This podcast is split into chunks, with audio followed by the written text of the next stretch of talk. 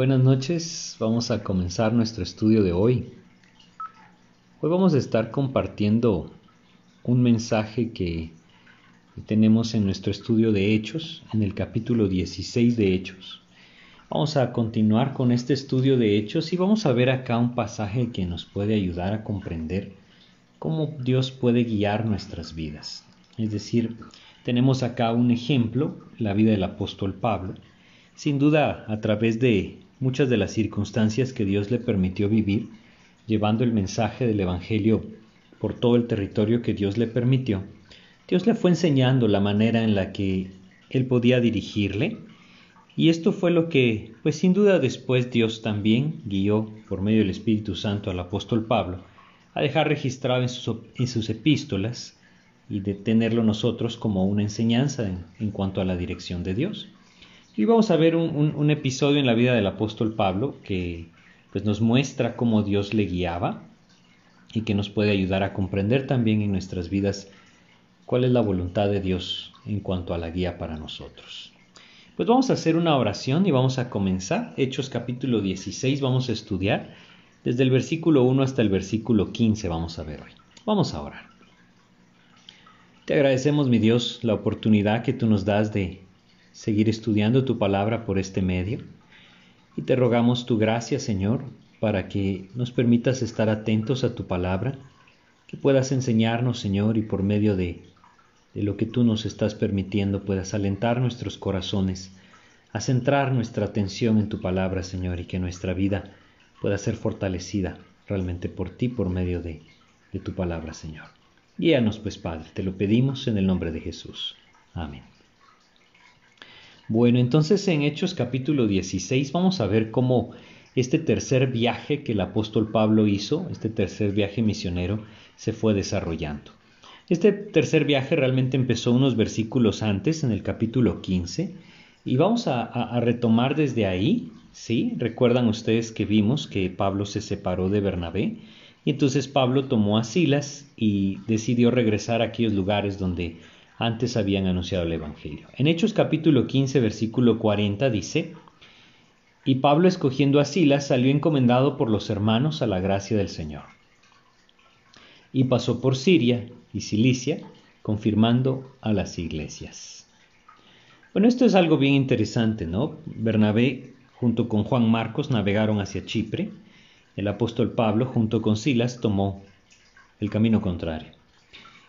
Ellos empezaron a avanzar hacia el norte, ellos estaban en la ciudad de Antioquía, en Siria, y, dice entonces que empiezan a avanzar por toda Siria, luego llegan a la provincia de Cilicia, esta era la provincia que seguía después de Siria, ellos se si ustedes tienen en mente más o menos el mapa de esta región, ellos van avanzando desde Siria, van hacia el norte, y luego entonces empiezan a caminar en dirección al occidente, y ahí entonces entran a todo este territorio de Cilicia, y al pasar Cilicia, dice el versículo 16, después llegó a Derbe y a Listra. Entonces, cuando ellos iniciaron este tercer viaje misionero, como lo leemos acá, Avanzaron por Siria, pasaron por Cilicia, todas estas eran provincias del Imperio Romano, y luego llegaron a Derbe y a Listra como lo leímos aquí. Ahora yo quisiera que recordáramos un poco acerca de qué había sucedido en Derbe y Listra. Si regresamos un poco en Hechos capítulo 15, versículo 40, eh, perdón, en Hechos capítulo 14, versículo 6, recordamos que este es el lugar en donde el apóstol Pablo fue junto con Bernabé después de haber pasado por, por Antioquía de Pisidia y haber llegado a estas ciudades de toda esta provincia de Galacia. Dice entonces en Hechos 14, versículo 6, dice, solo para que recordemos, habiendo salvido, huyeron a Listra y Derbe, ciudades de Licaonia y a toda la región circunvencina. Entonces recordemos que ellos huyeron, los querían apedrear y entonces huyen hacia Listra y Derbe. Y ahí entonces, si ustedes recuerdan nuestro estudio de hechos, vimos cómo Dios les dio la gracia de poder sanar a este hombre que, que estaba imposibilitado de los pies y todo el evento que tuvieron entonces con aquellos sacerdotes del templo de Júpiter. ¿Y cómo terminó su ministerio en Listra? ¿Cómo acabó todo esto? En el versículo 19 de Hechos 14, recordemos, 19 y 20. Entonces vinieron unos judíos de Antioquía y de Iconio, que persuadieron a la multitud, y habiendo apedreado a Pablo, le arrastraron fuera de la ciudad pensando que estaba muerto. Pero rodeándole los discípulos se levantó y entró en la ciudad, y al día siguiente salió con Bernabé para Derbe. Después de haber descendido a Derbe, nuevamente regresó a esta ciudad de Listra, en donde le habían apedreado. Y ahora vemos que tiempo después, en su tercer viaje, ahora con, acompañado de Silas, vuelve a regresar a esta ciudad. Saben, esta es una muestra clara de que el apóstol Pablo ha muerto en su corazón. Es decir, esta es una muestra clara de que él está dispuesto a dar su vida por Cristo. Cualquier otra persona que no pudiera tener o no tuviera en su corazón este sentir, le hubiera dicho a Silas, Silas, ¿sabes qué? Listra es muy peligroso, ahí me apedrearon y estuve a punto de morir, o más bien al parecer perdió la vida y Dios le levantó. Pero él no, él vuelve a ir a este lugar. Esto, como les decía, es una muestra clara de lo que el mismo apóstol Pablo afirma en Hechos capítulo 20. Vamos a, ir a Hechos capítulo 20 un poco más adelante y vamos a leer el versículo 24. En Hechos 20, 24 él dice, pero de ninguna cosa hago caso, ni estimo preciosa mi vida para mí mismo con tal que acabe mi carrera con gozo y el ministerio que recibí del Señor Jesús, para dar testimonio del Evangelio de la gracia de Dios. Como lo vamos a ver más adelante, este es eh, el final de su tercer viaje. Eh, el que, en el que estamos nosotros es el segundo viaje, creo que, que les he estado diciendo mal, es el segundo viaje, el que estamos viendo en el capítulo 16. En este segundo viaje entonces ellos regresan a Listra y al regresar a Listra se evidencia entonces que el corazón del apóstol Pablo es genuino. Él no está velando por su propia vida, realmente está velando por la obra del Señor. Su propósito es llevar a cabo la, la voluntad del Señor. Y aun cuando su vida puede estar en peligro, Él está dispuesto a llevar a cabo la voluntad del Señor. Al llegar a Listra entonces eh, son bien recibidos y, y esta es una lección, me parece a mí. Muchas veces nosotros no sabemos lo que Dios tiene delante y basado en nuestra manera de pensar, hacemos juicios apresurados y no nos damos cuenta que el Señor quizá ha preparado el camino.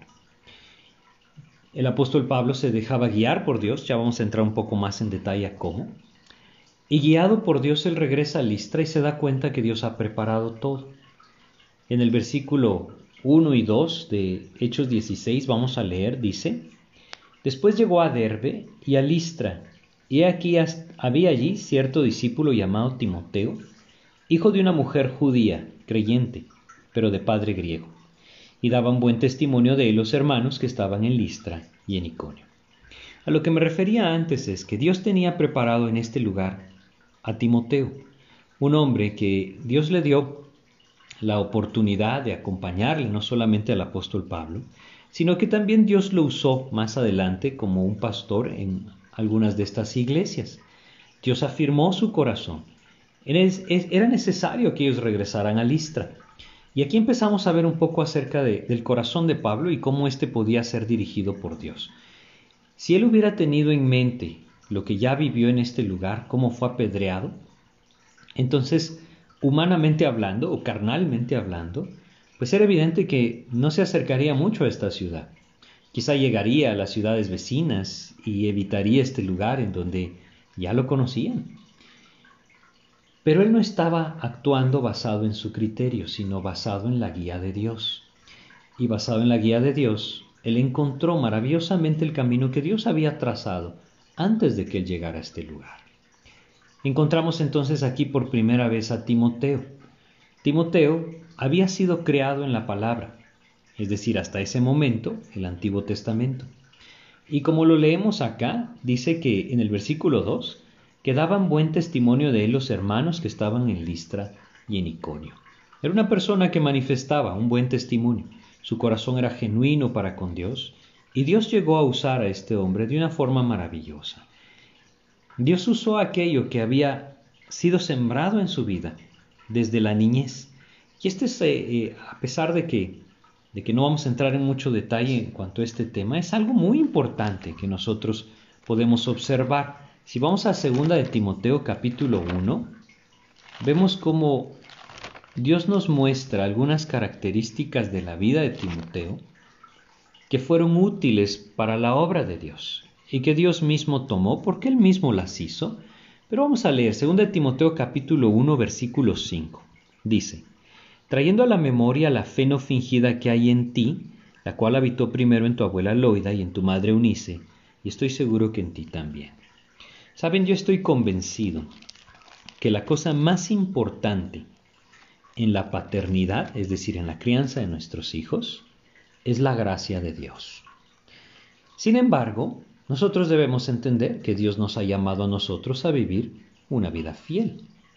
Les digo que lo más importante es la gracia de Dios, porque la obra es de Él y nosotros definitivamente que somos imperfectos. Eso no quiere decir que no hay una diferencia cuando la palabra de Dios es sembrada desde la niñez. Dios nos alienta a esto. Ellos aquí vemos como tanto su abuela como su madre eran mujeres de fe. Ellas eran judías y definitivamente que era una fe basada pues en el Antiguo Testamento, pero eran mujeres de fe, fieles, tenían una fe no fingida. Y él vio esta fe no fingida y pudo ser guiado por Dios, por medio de su gracia, a vivir también esta fe no fingida. Hoy hay una gran necesidad, una gran necesidad en todo el mundo. Que las nuevas generaciones puedan ver un testimonio fiel en la vida de aquellos que tienen influencia sobre ellos. ¿Y quién más? ¿Quién tiene más influencia sobre ellos que sus propios padres? Me refiero papá y mamá. Hay una gran necesidad hoy de que los niños puedan ver en sus padres vidas fieles a Cristo, verdaderas vidas para el Señor. A veces nosotros queremos que nuestros hijos amen la palabra, pero nosotros nunca pasamos tiempo en la palabra o no los exponemos a ella. Conforme van creciendo les exigimos que tengan una vida de oración y quizá nosotros no la tenemos. Es decir, es maravilloso cuando Dios nos permite, a través de su gracia, e insisto con esto, no hay mérito humano en esto, todo viene de la gracia de Dios. Cuando Dios nos permite en su gracia manifestar su testimonio delante de aquellos que vienen detrás de nosotros, entonces sin duda Dios puede usar y preparar esos corazones. Hoy hay una gran necesidad, nuevamente, de que nuestros hijos, de que las generaciones que vienen detrás de nosotros, puedan tener un testimonio claro y fiel de Jesucristo en la vida del creyente. Esta es una de las cosas que está afectando tantísimo el mundo y nuestras sociedades, porque las personas que están creciendo hoy, los jóvenes de hoy, no tienen un modelo claro en cuanto a la vida en Cristo. Tristemente, la predicación del Evangelio se ha sacado de la Biblia, me refiero, se ha apartado de la Biblia y se ha torcido ofreciendo como el camino de Cristo cosas que realmente están más acomodadas al mundo que realmente a la palabra de Dios. Dios hoy quiere, sin duda, que nosotros como creyentes busquemos delante del Señor esa gracia de ser fieles a Él de vivir una fe no fingida y que esta fe no fingida pueda afectar no solamente a nuestros hijos, sino también a las generaciones que vienen detrás. Es una necesidad hoy y la falta de un testimonio claro de Cristo es lo que tiene lastimosamente a la juventud buscando en el pecado aquello que no ha podido ver en Cristo.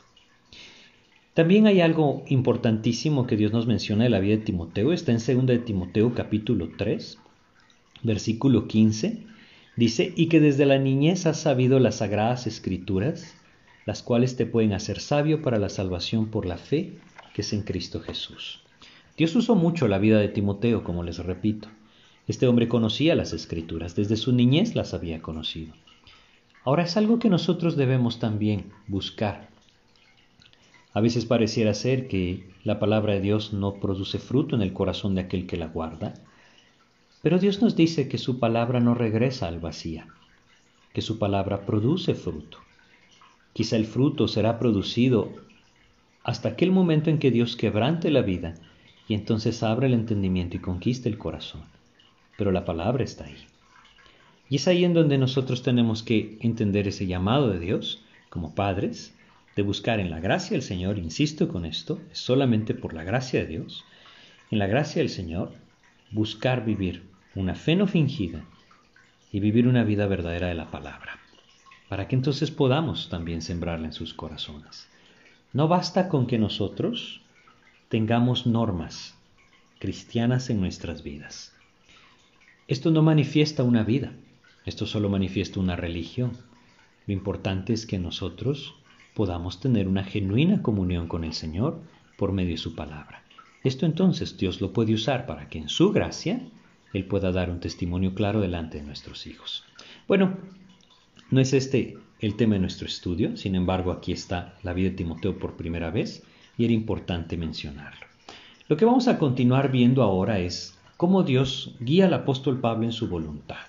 En los siguientes versículos, vamos a leer el versículo 3 y, y 4, dice, quiso Pablo que éste, es decir, Timoteo, fuese con él y tomándole le circuncidó por causa de los judíos que había en aquellos lugares, porque todos sabían que su padre era griego. Ahora, aquí debemos recordar algo, ya el asunto acerca de la salvación por medio de obras quedó resuelto, ¿no? Es decir, ya en el capítulo anterior, eh, el concilio fue claro en Jerusalén y la salvación, vimos claramente, era por medio de la fe en Jesucristo. Él purifica los corazones por medio de la fe. ¿Por qué entonces al apóstol Pablo le circuncidó o llevó a Timoteo a ser circuncidado?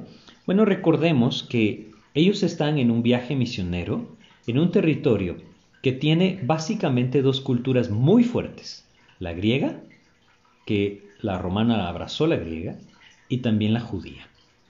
Y como lo vimos en nuestro estudio del el primer viaje misionero, ellos hasta ahora siempre habían ido a las sinagogas. Y si Timoteo les iba a acompañar, Este hombre entonces tenía que estar identificado plenamente con el pueblo de Israel, con el pueblo judío. Era hijo de un griego, su madre era judía, por lo tanto, él tenía todo el reconocimiento por parte del pueblo judío como judío, pero debía identificarse por medio de la circuncisión. Esto simplemente era algo que era necesario en ese momento, ¿sí? Entonces, debemos entender algo, ¿sí? Todo este estudio, pues lo que nos queda de este estudio, vamos a hablar acerca de la guía de Dios. Y aquí empezamos a ver esto, ¿no? Muchas veces en la guía de Dios nosotros debemos aprender a ver el sentido común de las cosas. Si el apóstol Pablo pretendía que Timoteo le acompañara y él iba a estar delante de los judíos enseñándoles, entonces era obvio que los judíos no le aceptarían, no escucharían, quizás hasta lo apedrearían si este hombre no estaba circuncidado. Entonces, eh, no se trata de legalismo, no se trata de reglas, no se trata de normas, se trata de la dirección de Dios y muchas veces viene, como lo vemos acá, por medio del sentido común cuando Dios nos está permitiendo vivir ciertas cosas.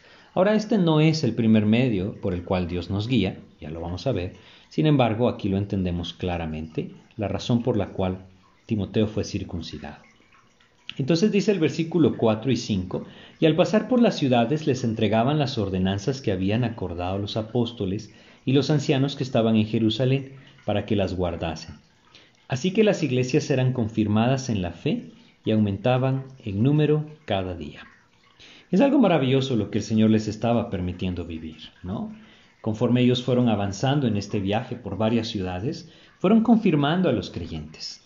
Dice acá que iban entregando las ordenanzas que traían de Jerusalén, es decir, aquello que habían acordado enviarles por carta, en donde les decían que no estaban obligados a guardar la ley judía, hasta este punto, el, camino a seguir en el ministerio para Pablo y Silas quizá era muy claro. Se estaban moviendo en los mismos lugares en donde ya habían estado. Los creyentes estaban creciendo y se gozaban de tener de regreso al apóstol Pablo, ¿no? Ahora, al continuar su viaje, es que Dios nos muestra por medio de la vida de estos hombres una lección muy importante en cuanto a la guía de Dios para nuestras vidas. Vamos a leer del 6 al 8, en donde dice, y atravesando Frigia y la provincia de Galacia, les fue prohibido por el Espíritu Santo hablar la palabra en Asia. Y cuando llegaron a Misia intentaron ir a Bitinia, pero el Espíritu no se lo permitió. Y pasando junto a Misia descendieron a Troas, y se le mostró a Pablo una visión de noche.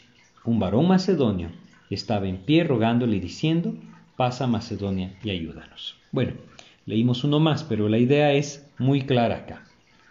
Ellos empiezan a avanzar, salen de esta región en la que habían estado, y entonces lo primero que dice es que atravesaron Frigia, atravesaron la provincia de Galacia, ellos están caminando hacia el norte, solo para que lo entendamos, van caminando hacia el norte, y entonces dice el Espíritu Santo les prohibió hablar la palabra en Asia. Asia era una provincia, toda esta región era conocida como Asia Menor, pero Asia también era una provincia. Y Dios les dice, alto, la dirección que ustedes están tomando no es la que yo quiero que ustedes sigan. Y entonces dice el versículo 7, y cuando llegaron a Misia, intentaron ir a Bitinia, pero el Espíritu no se lo permitió. Lo que nos dan a entender estas ciudades cuando nosotros vemos en el mapa cómo se estaban moviendo, es entender que quisieron ir al norte y Dios les dijo, no, no es el norte. Quisieron ir al sur y Dios les dijo, no, no es el sur. Empezaron a moverse al principio hacia el oriente, pero Dios los redirigió. No les queda otro lugar. ¿Hacia dónde entonces van a avanzar? Si a Dios les dijo que no fueran a tres puntos cardinales, solo les queda uno más.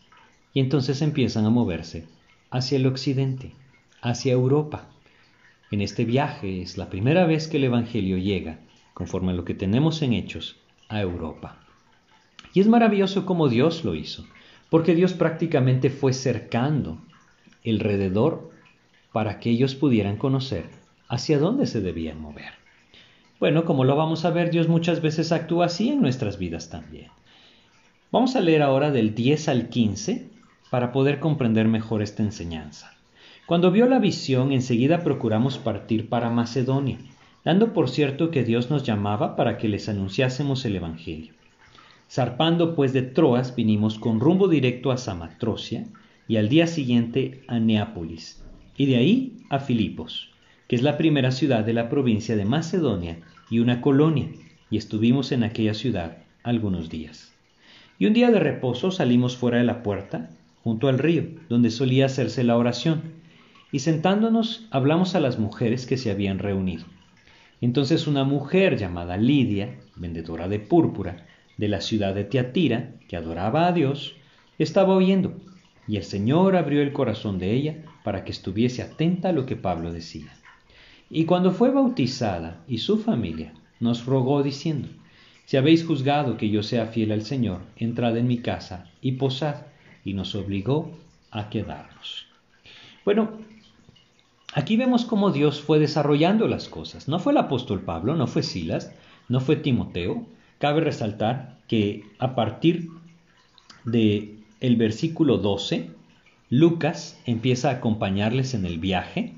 Aquí hay un cambio del pronombre de aquel que escribe. Ahora dice, y de ahí dice que es la, perdón, y de ahí a Filipos, que es la primera ciudad de la provincia de Macedonia, y estuvimos en aquella ciudad algunos días. Aquí se incluye él en este grupo.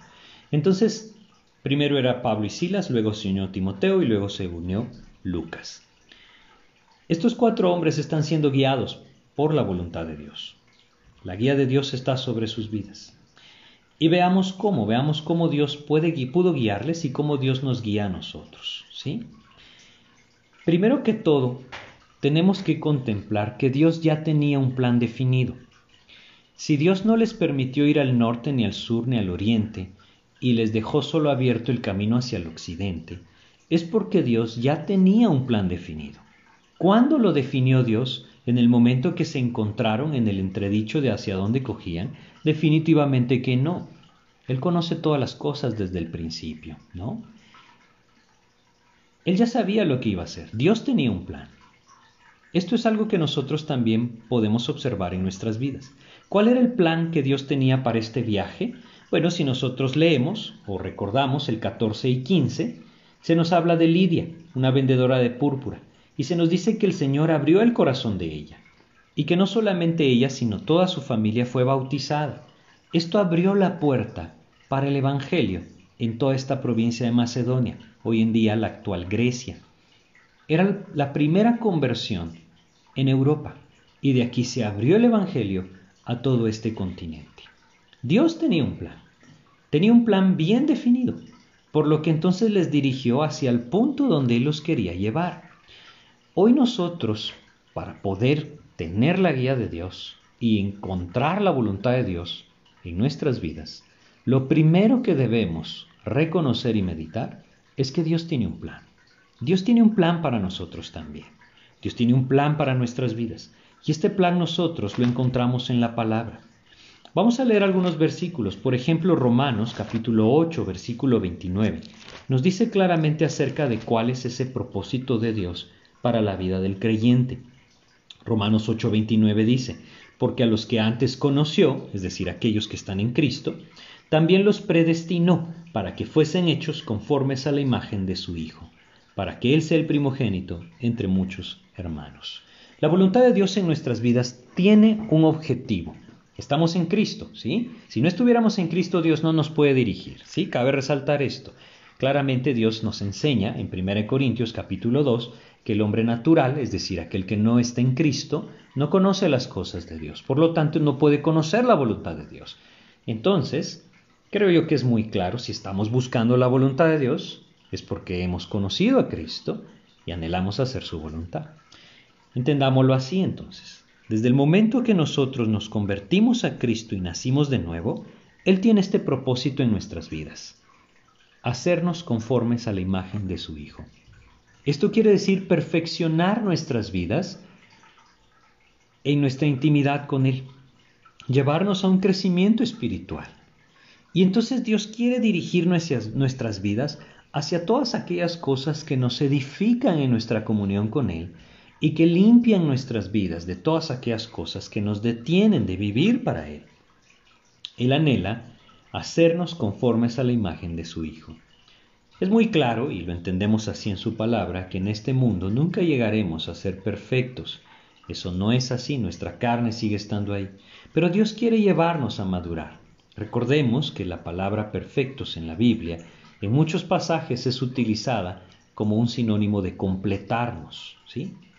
Lo que Dios quiere es completarnos, es ir añadiendo a nuestra vida en Cristo cada vez más de su carácter, de su fruto, de tal manera que nuestras vidas sean una manifestación de Cristo.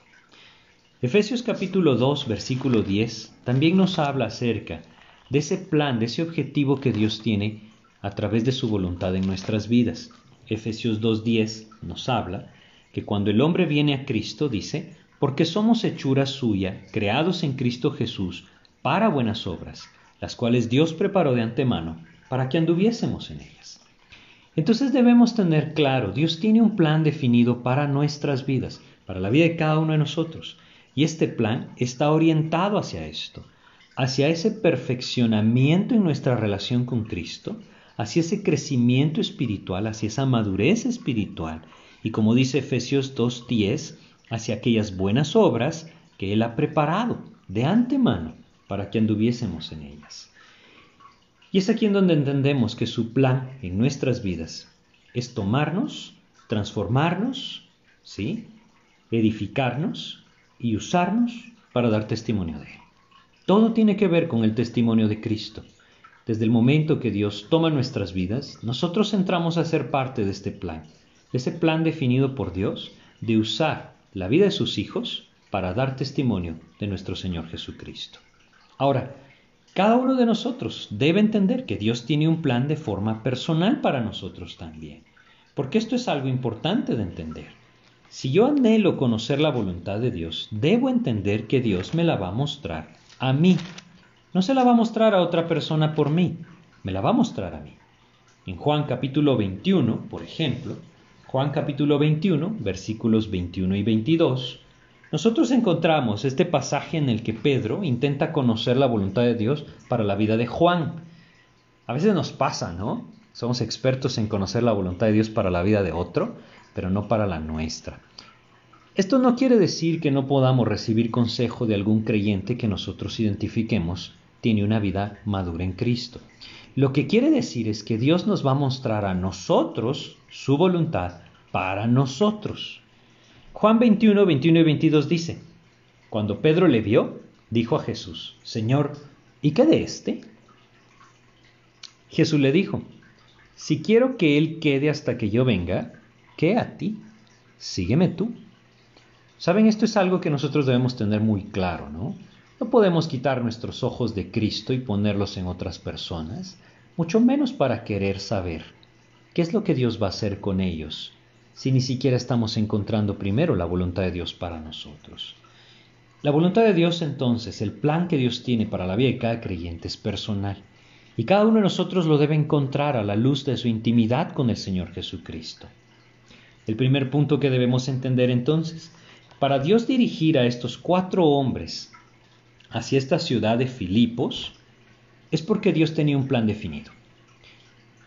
Dios hoy quiere mostrarnos también su voluntad en nuestras vidas, y nosotros debemos entender que Él tiene un plan definido.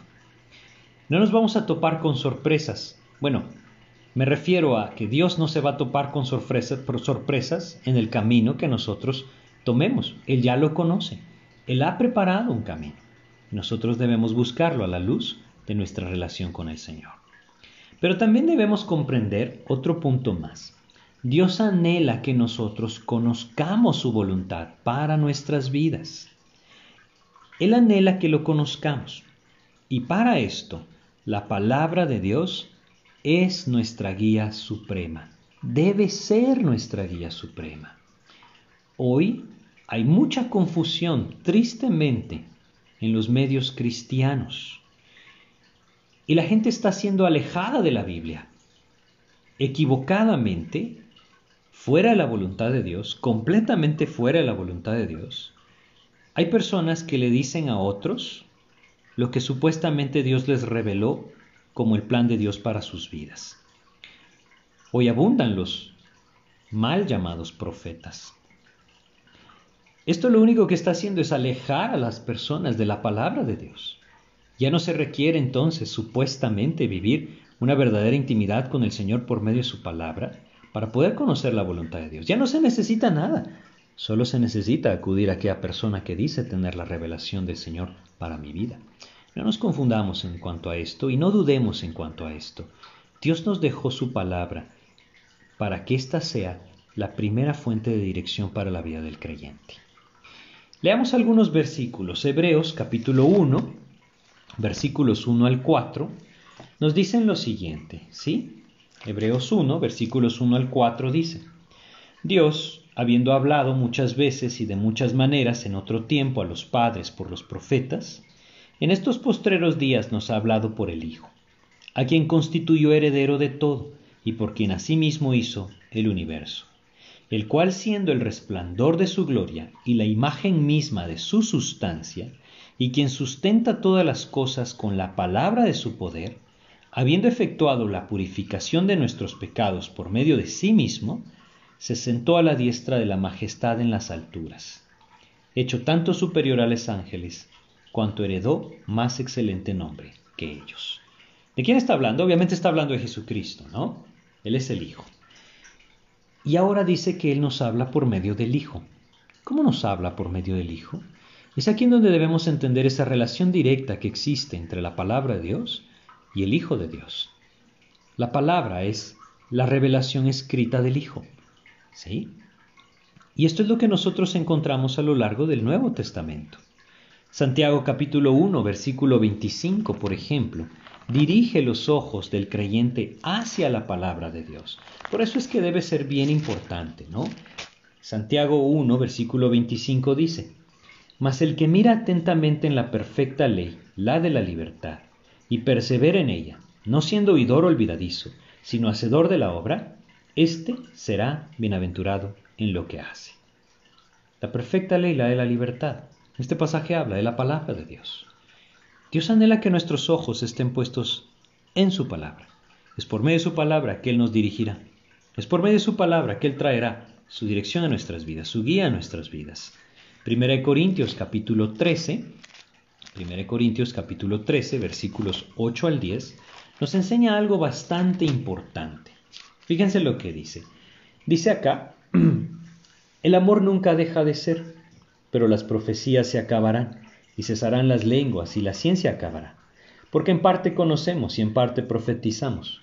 Mas cuando venga lo perfecto, ¿sí? esta palabra es la palabra teleios, que significa lo completo. Por supuesto que no habla de una persona, esto no habla de Cristo, habla de la palabra, de la Biblia. Entonces lo que es en parte se acabará. Y el pasaje nos enseña, que nos permite vernos claramente como Dios quiere que nos veamos, como en Santiago capítulo 1 del 22 al 25 nos enseña. La idea es bien importante comprenderla. No puedo esperar dirección de Dios sin antes ir a la palabra de Dios. ¿Sí? Debo entender, Dios tiene un plan para mi vida, Él quiere dirigir mi vida. Lo entiendo ahora y quiero buscarlo. El primer paso entonces es entender que debo ir a la palabra de Dios. ¿Sí? Ahora, en este punto nosotros debemos entender que esto requiere tiempo. Debemos tomarnos el tiempo de cultivar la intimidad con el Señor. Necesitamos ese tiempo para acercarnos a Él, para poder conocer claramente su propósito, sus promesas, su voluntad. Necesitamos ese tiempo. En el Salmo 25, quisiera que leyéramos, Salmo 25, versículo 3. Fíjense lo que dice Salmo 25.3. Dice acá este versículo. Ciertamente ninguno de cuantos esperan en ti será confundido. Serán avergonzados los que se rebelan sin causa. Fíjense cómo es de importante esto. Nosotros lo estamos viendo acá en la vida del apóstol Pablo, ¿sí? Él no está apresurado. Si nosotros le hubiéramos podido preguntar al apóstol Pablo cuando se salió de Listra y le hubiéramos dicho, Pablo, ¿a dónde te diriges? ¿Saben qué nos hubiera dicho? No lo sé. Dios todavía no me ha mostrado. Es muy similar a como Dios le dijo a Abraham. Dios le dijo a Abraham, sal de tu tierra y de tu parentela. Y pues Abraham no preguntó, pero si hubiera preguntado, ¿y a dónde, Señor? Entonces Dios le hubiera dicho, en su tiempo te diré. Él no sabía dónde iba, se nos dice en Hebreos capítulo 11. A lo que quiero ir con esto es que nosotros debemos entender, se requiere tiempo, tiempo para conocer su dirección, tiempo para conocer su guía. Es por eso que debemos tener muchísimo cuidado con la prisa, muchísimo cuidado con apresurarnos, ¿sí? Si nosotros nos apresuramos, entonces tristemente nos adelantaremos a lo que Dios quería mostrarnos y más adelante nos daremos cuenta que Dios tendrá que traernos de regreso al camino. El Salmo 32, el Salmo 32, versículo 8, dice lo siguiente, Salmos 32, 8 y 9, dice lo siguiente. Dice, te haré entender y te enseñaré el camino en que debes andar. Sobre ti fijaré mis ojos. Eso es lo que el Señor quiere hacer. Y el 9 dice, no seáis como el caballo, como el mulo sin entendimiento, que han de ser sujetados con cabestro y con freno, porque si no, no se acercan a ti. Dios a veces tiene que usar esto con nosotros y tiene que sujetarnos con un cabestro para que no nos vayamos más lejos de su voluntad y que volvamos a Él. Esto sucede constantemente cuando nosotros no podemos esperar. Y es algo muy común hoy en día, ¿no? El mundo nos enseña a ser impacientes. Necesitamos buscar a la luz de nuestra relación con el Señor esa espera, esa paciencia que nos permita esperar en conocer la voluntad del Señor. Entonces, debemos comprender que Dios tiene un plan definido. Debemos buscarlo en su palabra y debemos tomarnos el tiempo de hacerlo. ¿Sí? Constantemente en el mundo nosotros escucharemos cosas contrarias al plan de Dios para nuestras vidas. Es por eso que nosotros debemos buscar siempre que nuestra mente sea transformada por Él. Y esto nos tiene que llevar a un punto. Primero, entender algo. Entender que, como nos dice Isaías capítulo 55, ¿sí? versículos 8 y 9, que sus pensamientos son más altos que los míos, que sus caminos son mucho más altos que nuestros caminos estos versículos nos dicen, así como los cielos son más altos que la tierra, así son mis pensamientos más altos que los vuestros, ¿no? Es decir, siempre el plan y el propósito de Dios es mucho mejor al nuestro, no tiene comparación. Entonces yo debo esperar para conocerlo, porque si no espero, entonces me voy a apresurar y al apresurarme, me perderé de la guía de Dios. Ahora, hay algo muy claro en la vida del apóstol Pablo, y en la vida de estos hombres que estamos estudiando en Hechos 16. ¿Sí? Ellos han entregado su vida como un sacrificio vivo. Si no, no hubieran ido a Listra nuevamente. Si no, no estarían pasando por lo que hasta ahora están pasando. Esto es algo que Dios le enseñó al apóstol Pablo y más adelante el mismo Espíritu le guió a escribir Romanos capítulo 12. En Romanos capítulo 12 nosotros encontramos en el versículo 1 Así que hermanos os ruego por las misericordias de Dios, que presentéis vuestros cuerpos en sacrificio vivo, santo, agradable a Dios, que es vuestro culto racional. Es necesario que nosotros meditemos en nuestra vida a la luz de este pasaje si anhelamos conocer la voluntad de Dios. Si leemos el versículo 2 dice, no os conforméis a este siglo, sino transformaos por medio de la renovación de vuestro entendimiento, para que comprobéis cuál sea la buena voluntad de Dios, agradable y perfecta. Fíjense cómo termina, para que comprobéis cuál sea la buena voluntad de Dios agradable y perfecta. Dos cosas menciona. Primero, ofrecernos como un sacrificio vivo. Esto habla de una sumisión completa por medio de su gracia. ¿sí? Es decir, renunciar a mis objetivos, mis planes, renunciar a mi vida, renunciar a lo que yo deseo para poder escuchar lo que Dios desea para mí. Si nosotros no tomamos esto y lo analizamos, o más bien meditamos en esto y analizamos nuestra vida a la luz de esto, quizá no nos daremos cuenta que lo que estamos haciendo es siendo detrás de nuestro propio deseo. Fíjense cómo Dios le dice a, e, estos hombres, regresemos a Hechos 16, versículo 6, y atravesando Frigia y la provincia de Galacia, les fue prohibido por el Espíritu Santo hablar la palabra en Asia. ¿Cómo se los prohibió? No tenemos más detalle que lo que dice acá, sí, pero debemos analizarlo a la luz de lo que Dios quiere que nosotros comprendamos hoy teniendo su palabra. ¿Cómo Dios nos puede detener? Dios lo va a hacer. La primera fuente de dirección, como lo vimos, es la palabra de Dios. El Espíritu de Dios nos puede guiar a comprender. Pero también yo debo entender que yo debo estar en esa posición y Dios me va a llevar por su gracia a esa posición, muchas veces por medio del quebrantamiento, posición en la que yo deseo o anhelo hacer la voluntad de Dios, presentar mi cuerpo como un sacrificio vivo delante del Señor. Como les decía antes, esto es algo que nosotros somos incapaces de lograr, pero la gracia de Dios lo puede hacer en nosotros. En 2 Corintios capítulo 4, 2 Corintios 4, versículo 11, nosotros leemos lo siguiente. Dice lo siguiente, 2 Corintios 4:11. Porque nosotros que vivimos siempre estamos entregados a muerte por causa de Jesús, para que también la vida de Jesús se manifieste en nuestra carne mortal. Aquí hay un ejemplo muy claro, ¿no? El apóstol Pablo ya había sido apedreado anteriormente en Listra y no tiene entonces ningún inconveniente con regresar a Listra si esa es la dirección de Dios. Esto quiere decir que él como dice acá, siempre estamos entregados a muerte por causa de Jesús. Ante los ojos del mundo su vida colgaba o pendía de un hilo. Ante los ojos de Dios no había nada más seguro que estar ahí, porque era la voluntad de Dios. Eso es lo que Dios quiere que nosotros comprendamos. Anhelamos conocer su voluntad, entendamos, Él tiene un plan definido.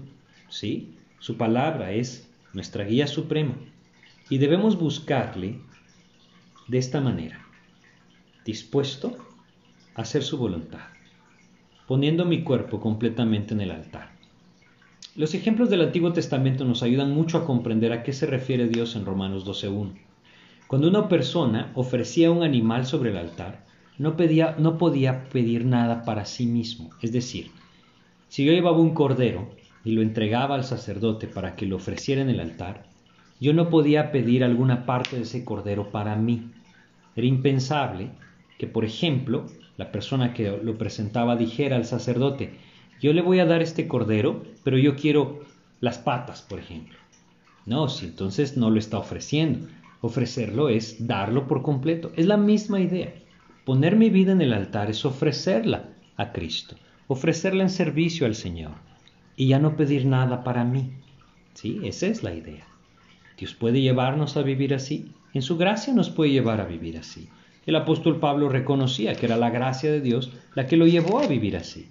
Y por eso en 1 Corintios capítulo 15, en el versículo 9, él dice, perdón, versículo 10, pero por la gracia de Dios soy lo que soy. Dios puede llevarnos a poner nuestras vidas sobre el altar sin pedir nada para nosotros. Esto nos va a llevar a otro punto, que también es muy importante, ¿sí? Necesitamos entender que debemos dar un paso a un lado en cuanto a lo que el mundo se refiere. Es decir, debemos separarnos del mundo. Para que nuestros objetivos sean eternos, nosotros debemos dejar por un lado los temporales. Dios nos dice claramente, por ejemplo, en Santiago capítulo 4, versículo 4, Santiago 4, 4. Leemos un versículo muy fuerte, pero muy claro. Santiago 4, 4 nos dice, o almas adúlteras. Qué comparación más fuerte la que usa Dios, ¿no? O almas adúlteras. ¿No sabéis que la amistad del mundo es enemistad contra Dios? Cualquiera pues que quiera ser amigo del mundo se constituye enemigo de Dios. Una de las cosas que nosotros necesariamente debemos hacer al buscar conocer la voluntad de Dios para nuestras vidas es preguntarnos, ¿es esto lo mismo que el mundo quiere para sí? Es decir, lo que yo estoy entendiendo que es la voluntad de Dios, ¿encaja con los principios y objetivos del mundo? Si es así, debo ser muy cuidadoso. Puede ser que mi corazón engañoso me esté dirigiendo hacia mis propios deseos, lo que el mundo ha sembrado en mi vida. Puede ser que sea el amor hacia el mundo lo que me está moviendo y no el amor hacia Cristo. ¿Saben cómo es esto? Es comparable a que el apóstol Pablo hubiera tenido un mapa en sus manos y hubiera dicho a Silas, bueno Silas, vamos a aprovechar este viaje misionero para visitar las playas más hermosas de toda Turquía. Bueno, en ese tiempo era Asia Menor, ¿no? No Turquía. Es decir, hay que ser cuidadosos con esto, ¿no? Cuando nuestro corazón está solo dispuesto a complacerse a sí mismo, podemos disfrazar la voluntad de Dios para llevar a cabo nuestros propios deseos. Y eso entonces nos sacará de la voluntad de Dios. Por eso es importante que yo lo entienda. Debo ofrecer mi cuerpo, mi vida, como un sacrificio vivo delante del Señor. Y debo entender que el amor hacia el mundo es enemistad con Dios. Debo renovar mi entendimiento. Este es otro punto. Debo renovar mi entendimiento. Desde que nosotros crecimos o nacimos, saben, tristemente, el mundo ha estado metiendo muchas cosas en nuestra mente y nuestro corazón. Y vivimos en un tiempo en el que el pecado ha avanzado de una forma desmesurada. La inmoralidad, la promiscuidad, sí. Tantas cosas que nosotros podríamos mencionar que hoy afectan la vida de las personas, porque abiertamente se aceptan en todo el mundo como algo normal. Es por eso que nosotros necesitamos un cambio de mente. Nuestra antigua naturaleza ha sido programada por el mundo de una manera, pero nosotros debemos ahora, por llamarlo así, ser programados en esa nueva naturaleza a la luz de la palabra de Dios. Y eso es lo que Romanos 12.2 nos dice. En Romanos 12, versículo 2, volvámoslo a leer, nosotros leemos lo siguiente. Dios dice, no os conforméis a este siglo. Este quiere decir que sus vidas no estén de acuerdo a este mundo, sino transformaos por medio de la renovación de vuestro entendimiento. Entonces, para que comprobéis cuál sea la buena voluntad de Dios, agradable y perfecta. Hay una necesidad de que el creyente saque la basura que hay guardada en su corazón y que la reemplace con la palabra de Dios. La vida del creyente que va a conocer la voluntad de Dios tiene que ser una vida llena de la palabra, llena de la palabra. ¿sí? Si no es muy peligroso y podemos fácilmente confundirnos. ¿sí? Dios quiere dirigirnos y puede dirigirnos. Nosotros debemos acercarnos a su palabra. La clave para entender esto es entender que el maestro de la palabra es el Espíritu Santo de Dios. Y el Espíritu de Dios puede dirigirnos cuando no está contristado, cuando no está apagado, sino todo lo contrario, cuando está siendo alimentado a través de esa intimidad con el Señor. Dios quiere guiarnos, Dios puede guiarnos, pero debemos entender claro estos puntos. Él tiene un plan, lo debo buscar. Mi primera fuente de dirección es la palabra de Dios. Para acercarme a la palabra de Dios y poder conocer esa voluntad maravillosa que Él ha preparado para mí, yo debo entender que Dios me llama a presentar mi vida como un sacrificio vivo. Pablo había hecho esto. La dirección de Dios en su vida es muy clara porque él había presentado su, su vida como un sacrificio vivo delante del Señor. Su entendimiento había sido completamente renovado a la luz de las enseñanzas de nuestro Señor Jesucristo.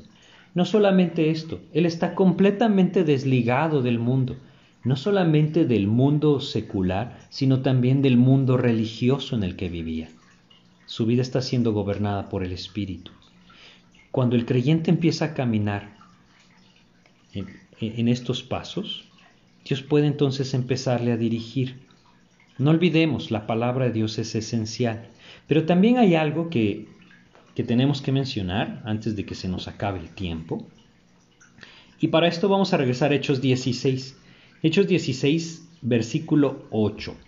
Dice, y pasando junto a Misia, descendieron a Troas. Ahora, Siempre es bueno estos estudios tener un mapa a la mano, ¿no? Si pueden buscar un mapa del segundo viaje del apóstol Pablo, les será de mucha utilidad. Troas es un puerto que está a un paso del continente europeo, de Grecia, ¿no? Macedonia. Dios les ha acercado el norte, el oriente y el sur. Tienen que caminar hacia el occidente. Caminan hacia el occidente y llegan a un puerto. No pueden seguir caminando, están a la orilla del mar. Y entonces ahora, ¿a dónde nos movemos, Señor? Ahí tuvieron que esperar la dirección de Dios. Es algo que a veces al creyente no le gusta. Bueno, en nuestra naturaleza carnal no le gusta esperar. Pero debemos entender algo, debemos entender que la espera es esencial en la dirección del Señor. ¿Sí? Es bien importante que nosotros lo aprendamos a ver así. La espera realmente es el clarificador de Dios en la guía. ¿Saben cómo es? Un maestro de la Biblia ponía ese ejemplo. Es como tener un vaso con agua lodosa.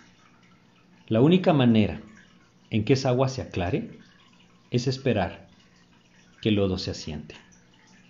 Lo mismo es en nuestras vidas. Muchas veces no sabemos hacia dónde movernos. Cuando nosotros no tengamos claridad hacia dónde movernos, lo más seguro y lo mejor que podemos hacer es esperar. Conforme nosotros pasemos un tiempo esperando, y obviamente cuando estamos esperando conocer la voluntad de Dios debe ser en esa intimidad con su palabra y ese clamor a Dios en oración para buscar su guía. Cuando nosotros estamos esperando, Dios irá aclarando las cosas. Muchas veces el tiempo mismo Dios lo usa para empezar a aclarar el panorama. Y entonces podemos dar el paso con seguridad. Es Dios el que está dirigiendo. Entonces es bien importante que nosotros tengamos en mente estos aspectos. Claro, la dirección de Dios difícilmente va a venir de la misma manera en todas las circunstancias en la vida de todos nosotros. Pero estos puntos son importantes tenerlos claros porque son esenciales. Dios tiene un plan definido para mí. Primero que todo yo debo meditar en esto. ¿Estoy buscando ese plan de Dios? Estamos hablando de cómo conocer la voluntad de Dios y muchas veces ni siquiera la estamos buscando, ¿no? Pues una de las primeras cosas que debemos meditar es esto. ¿Estoy yo tomando mis propias decisiones? ¿O puedo buscar la dirección de Dios con esa sensibilidad con la que estos hombres la buscaban y la encontraban? Dios me puede decir, no, este no es el camino, no, este tampoco, no, este tampoco, para que yo entienda entonces cuál. La única forma en la que Dios me lo puede decir es que yo viva en esa intimidad, en esa comunión con el Señor, que pueda dirigir mis pasos. Solo una vida de oración y comunión con Cristo puede conocer la voluntad de Dios. Y saben, Dios solo se revela a estos creyentes los que permanecen en Él. Es ahí en donde nosotros nos debemos encontrar si queremos conocer la voluntad de Dios. Ahora, la gracia de Dios es la que la manifiesta. No es que nosotros nos vamos a merecer esto, pero debemos comprender que si nosotros no estamos en la posición que Dios nos quiere tener, entonces Él no la manifestará. Solamente piénsenlo desde este punto de vista. ¿Qué sentido tiene para Dios mostrarme su voluntad si yo ni siquiera la estoy buscando? ¿Qué sentido tiene para Dios mostrarme su voluntad si Él conoce mi corazón que no está dispuesto a obedecerla? Pero si Dios, conociendo mi corazón, sabe que Él mismo me ha llevado a ese punto en el que estoy deseoso de ser y conocer su voluntad, Él la va a mostrar. Quisiera que termináramos leyendo un salmo, ¿sí? Hay muchas más cosas acerca de de cómo conocer la voluntad de Dios, pero pues la idea es usar este pasaje de Hechos. Vamos a ir al Salmo, a, Salmos capítulo 143. Salmo 143, versículo 10. Fíjense lo que dice. Salmos 143, versículo 10 dice, Enséñame a hacer tu voluntad, porque tú eres mi Dios. Tu buen espíritu me guíe a tierra de rectitud. El más interesado en que nosotros hagamos la voluntad de Dios es Dios mismo. Si nosotros la buscamos, si nosotros analizamos nuestra vida a la luz de las escrituras, y buscamos su gracia para poder presentar nuestros cuerpos como un sacrificio vivo, si renovamos constantemente nuestra mente a la luz de su palabra, Él nos va a mostrar su voluntad. Quizá no cuando yo quiera, lo va a hacer en su tiempo. A veces debemos entender que la vida en Cristo es así. Dios le pudo haber dado un itinerario definido al apóstol Pablo antes de salir de Antioquía, pero esto hubiera hecho que el apóstol Pablo no buscara vivir en esa dependencia diaria y continua del Señor. Es lo mismo en nuestras vidas. Dios nos podría haber dado un plan de nuestras vidas, ¿no? ¿Por qué no lo hizo? Porque Él anhela, porque Él desea que cada día nosotros vayamos a su presencia y busquemos su voluntad. Porque esto es algo que cada día debemos hacer.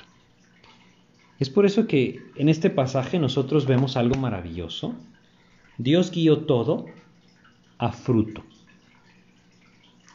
El resultado de la dirección de Dios en la vida de estos hombres fue un fruto para vida eterna. Estas mujeres que estaban en Filipos conocieron al Señor, se entregaron a Cristo y aquí se fundó una de las iglesias de las que el apóstol Pablo hace mención que para Él son de las más hermosas. La dirección de Dios puede traer fruto a nuestras vidas también, pero nosotros necesitamos buscar esa dirección, esperar a que la traiga. Vamos a detenernos acá y vamos a pedirle a Dios que nos guíe. Te agradecemos, Padre, por tu palabra y por recordarnos que tú anhelas mostrarnos tu voluntad. Señor, si estamos viviendo sin siquiera prestar atención a cuál es tu voluntad, ayúdanos, Señor, a, empezar a buscarla, mi Dios, a detenernos, mi Dios, y que cada paso que demos en nuestras vidas podamos tan solo acercarnos a ti y preguntarte, ¿es esta tu voluntad, Señor? Guíanos, mi Dios. Te lo pedimos en el nombre de Jesús. Amén. Pues muchas gracias por su atención. Que Dios les bendiga.